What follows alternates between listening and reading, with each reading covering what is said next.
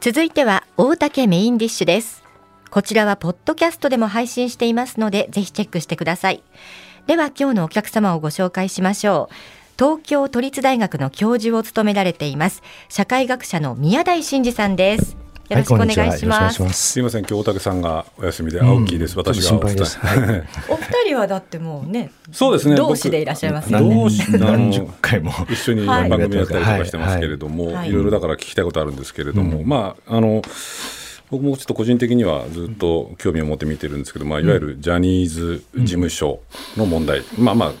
問題の核心っていうのは要するに、まあ、創業者であるジャニー喜多川氏による性虐待問題なんですけれども、うん、なんか本質的に言ってるとなんかこれメディアの問題であり、うん、もっと言うとなんかこう今のなんか日本社会の状況みたいなものが無残なほど映し出されているなという気もするんですけれども。おっしゃる通りだと思います。うん、だ基本的になぜまあ80年代から性加害の報告があるのに、うん、まあ、本にもなってますよね。あのまあフォーリブス関連でね。うん、でなのになぜあのちゃんとしたリサーチ聞き取り、うん、えー、そういうことをしなかったのかっていうね。あのそこは明らかにメディアの問題で。で、まあまあ分かりやすく言えば、ひらめきょろめ、上見て横見て、うん、うん、なんか空気読めないのかお前みたいに言われたくないと、一切行動しないっていうね、まあ、いわゆる空気に負けやすい体質がよく現れている。で、もう一つは、それと密接に関係するんだけど、あの、まあ自分がね、所属する集団でのポジションを失いたくないっていうね、まあまあこれは三島が言うね三島由紀夫が言う一番病っていうことですよね。えー、昨日までは私こそが一番の天皇主義者ですが一夜明けて一番の民主主義者ですというふうに言い出すと。だから日本人はもともと空っぽで一番病のポジション取りだけ。なので価値イデオロギーを主張しているように見えてそれはただの看板っていうのが三島の考え方で。だから三島はまあ、不動天としての天皇が必要って考えた。天皇のことはちょっと欲に欲として三島の観察は正しいし、あの直前のまあ、あの超国家主義研究をやっていた丸山正夫政治学の議論とももう完全にリンクっていうことですよね。でじゃあ丸山正夫は、ね、何を言ったのかってちょっと加えておくと、まず三島が言ったことは言っている。あともう一つはね、あインテリ問題、つまりエセインテリ、あるいは没落インテリ問題っていうのがあって、あの当時ですね、戦前からあの、まあ、いわゆるですね、どこの国でも生じていた、まあ、産業革命後期、晩期、重工業化によってですね、従来の地主、えとかですね、あの、まあ、それの旧有力者っていうんですけども、あの、に代わって新興ブルジョアジーが出てきて、えー、ポジションを取るようになると。でそうするとこの没落有力者層を中心とする人たちの劣等感、うん、でそれが箕田宗樹国学院教授に代表されるような、うん、帝国東京帝国大学教授、つまりリベラル教授攻撃っていうですね、えー、まあ先導があって、うん、でそれで実際に発言封じられたりやめさせられたりまあややめるや自自発的にやめる人もいましたけども、うん、そういうことが続くと。うん、でねあのこのアインテリの劣等感ゆえの吹き上がり問題っていうのはもともとは丸山沙ではなくてね、まあ、ほぼ同時期だけどフランクフルト学科、えー、要はワイマール共和国がなんで1933年に、えー、独裁政権を誕生させてしまったのか、民主主義なのに。だからこれはベルサイユ条約による多額の賠償、えー、義務がもたらしたあのその中産階級の急速な没落に基づくですね、まあ、劣等感ダメ意識が、えー、虎の意を狩る、うん、えー、虎っていうのは大いなる国家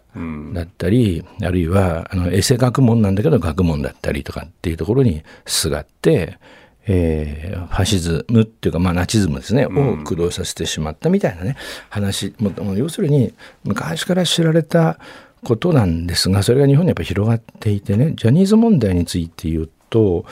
あのジャニオタあれジャニーズファンの、まあ、半分ぐらいはね、うん、そうかそういうこともあったのかって思い違えていたっていうふうに、まあ、学習して受け入れるんだけど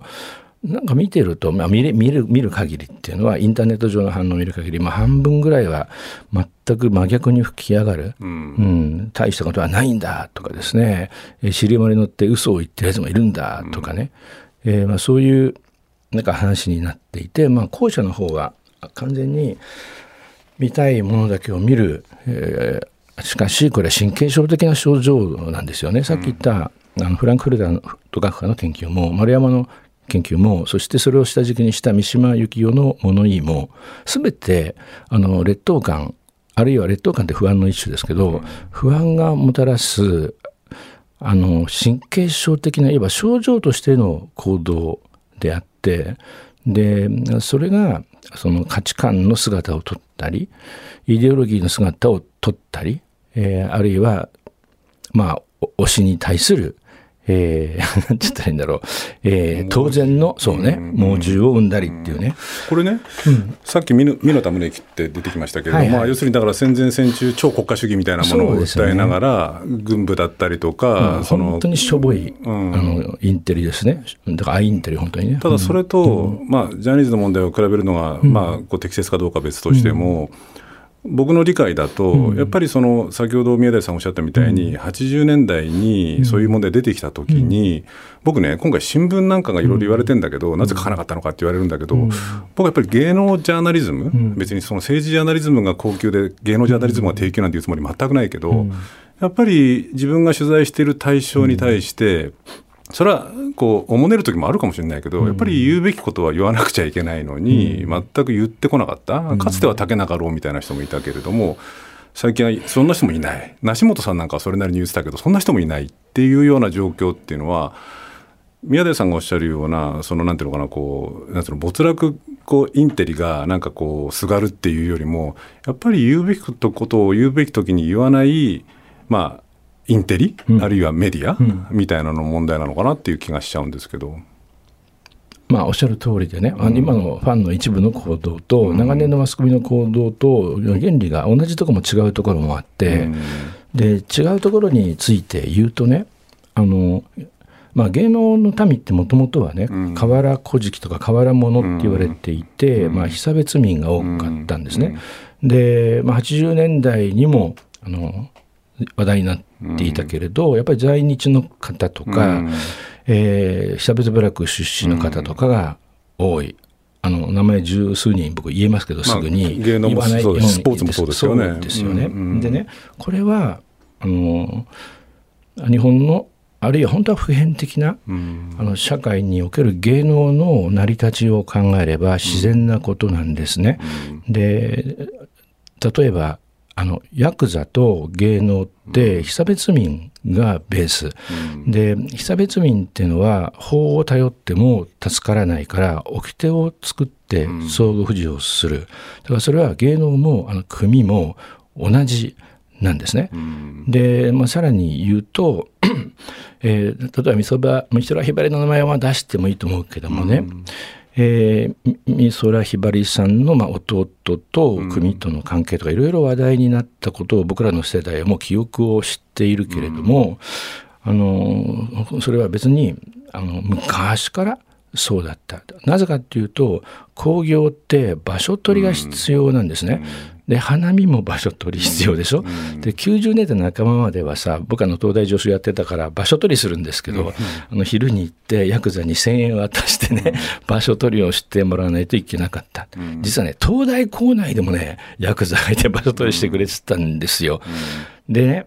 あの場所取りってとても重要でね。での特にあのまあ火薬系のものを使うねあの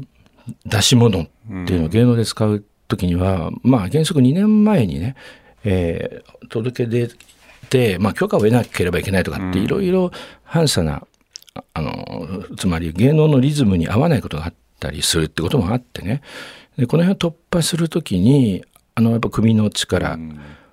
を使う。でまあそのそれを背景にしたまあ食わせる抱かせる握らせるみたいな接待役人接待を含めて。でそういうのを通じてあの場所取りを実現するってこともあった。で僕はその辺はまあ熟知をしていたしもちろん芸能レポーターは全員例外なく知っているし。でしかも芸能の歴史があの古い古いって言ってもですねあの日本の場合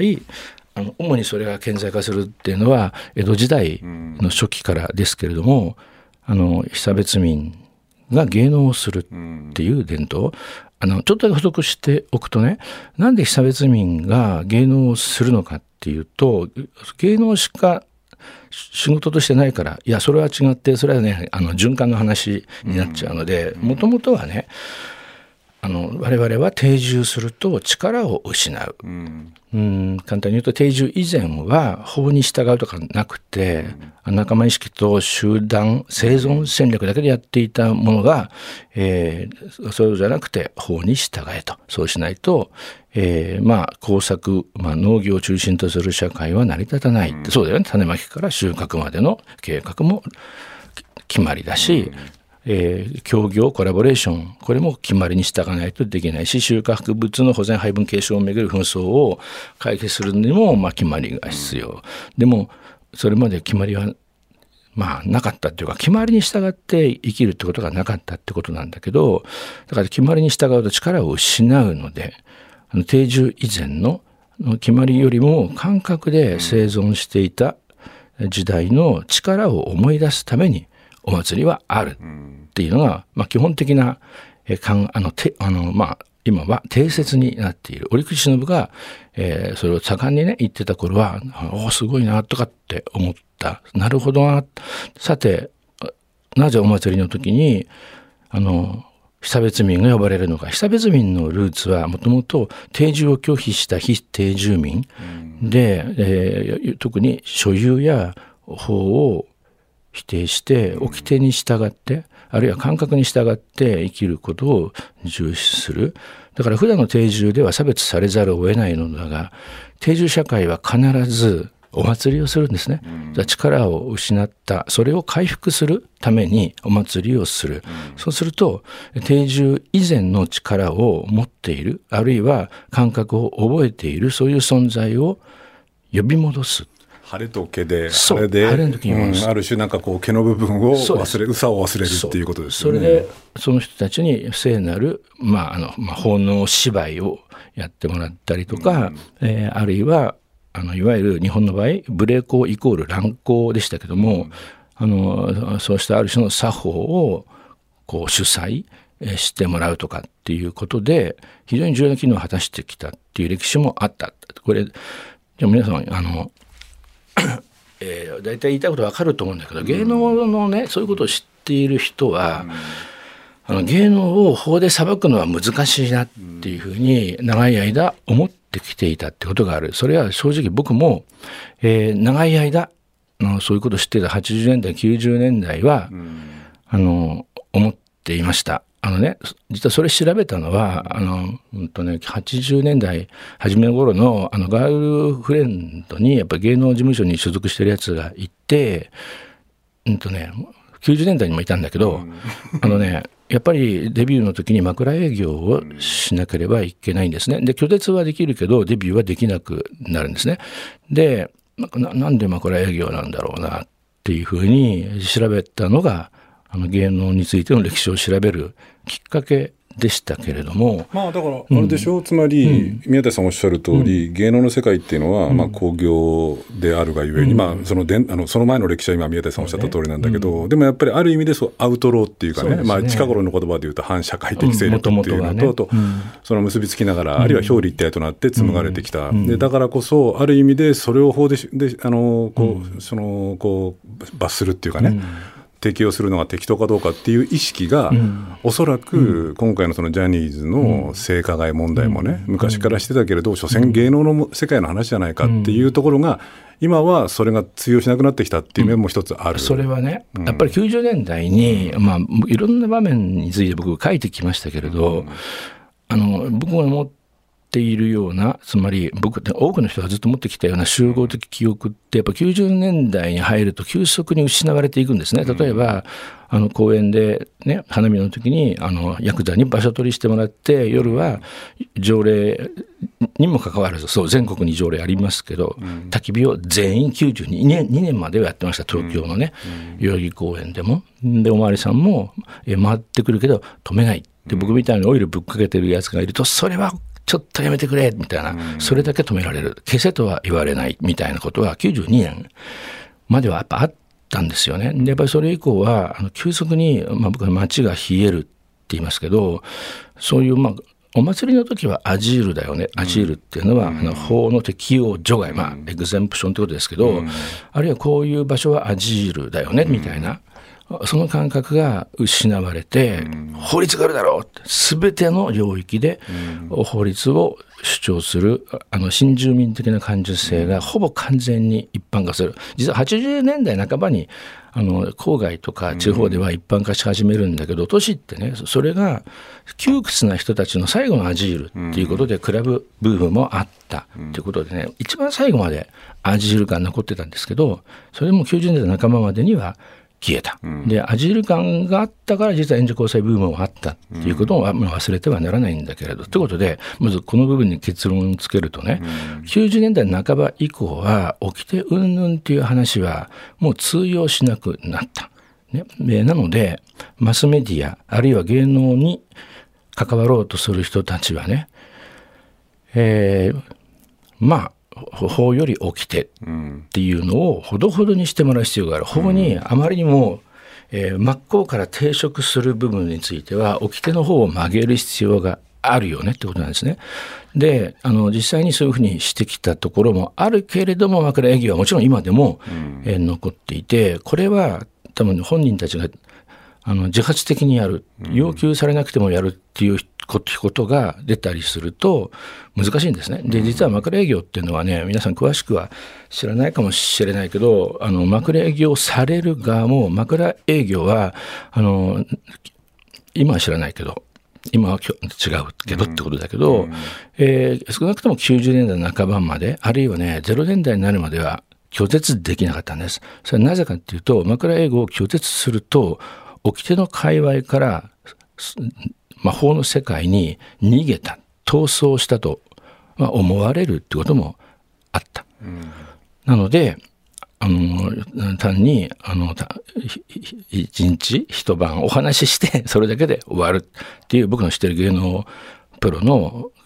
まあ、幹部とかもいました、うん、けれどもあの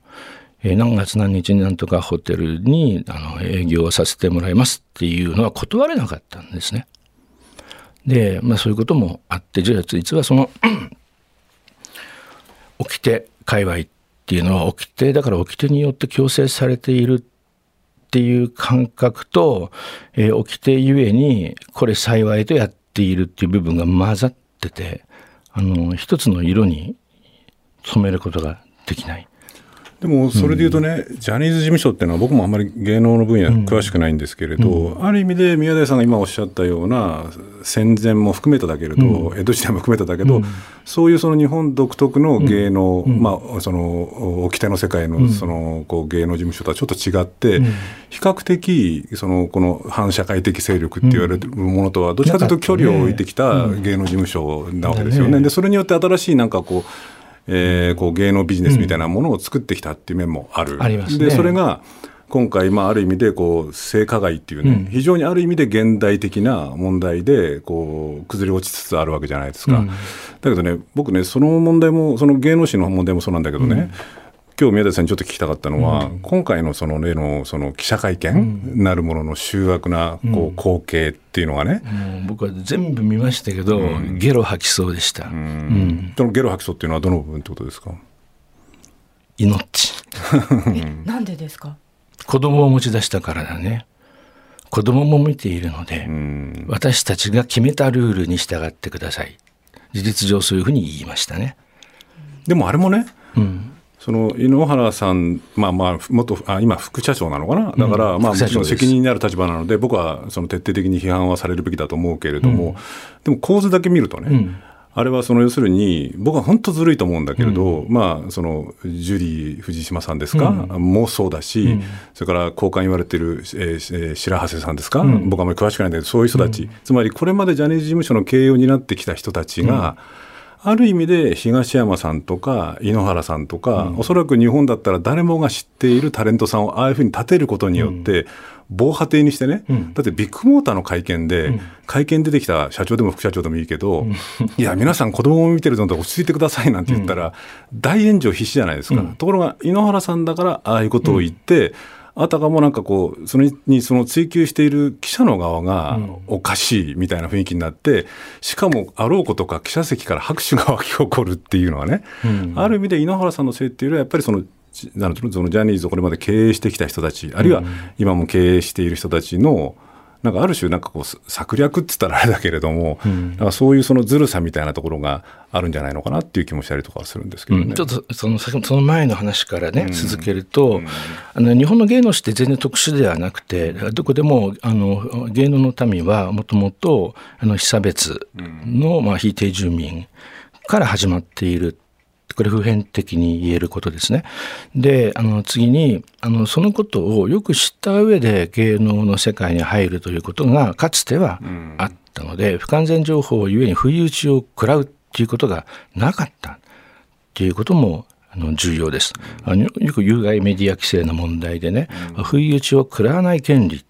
ていうのが語られるけど、やっぱりそれは普遍的にね、ある程度は言えること、あの、不意打ちを食らわないでいられるような情報が事前に与えられる必要が何事についてもある。うん、で、ジャニーズは後発の会社だったっていうことと、もともと組に依存していなかった、あまり依存していなかったってことがあるので、あの、実は、あの、そういう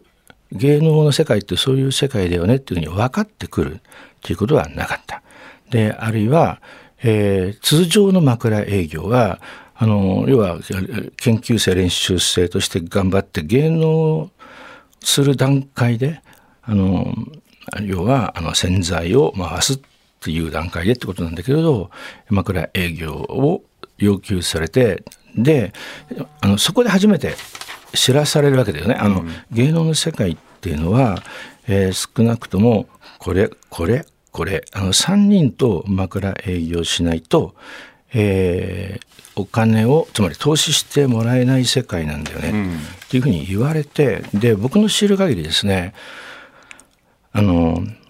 例えば研究生練習生の人たちのうちの大体半分からそれ以上はやっぱり嫌だっていうことで芸能を諦めますけど、うん、まあ4割から5割近くの人はそれでも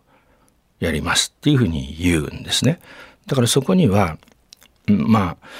えー、いわゆる無理強い的な強制はなかった。ね、しかしやらないんだったら希望はもう貫徹できないんだよっていう意味での、えー、弱い、まあ、威嚇はあったってね。そんな感じ、うん。うん、でも今回のあのジャニーズの性加害北側による性加害はそういうものとは全く違う、うん、完全な不意打ちですよね、でそこにまず問題がある、で次にそのことは言わないで芸能活動を続けるということもねこれはあの法律務でいう不作為で、同じような性加害に自分と同じような性加害に遭う人間が今後出てくる出てくる可能性を知っていて抑止しなかった。っていうことがあるので。あの北側だけにね罪を押し付けられない。っていう部分があるんですよ。でこれあまり語りたくないことだと思う。あの僕も語りたくないけれど、あの残念だけど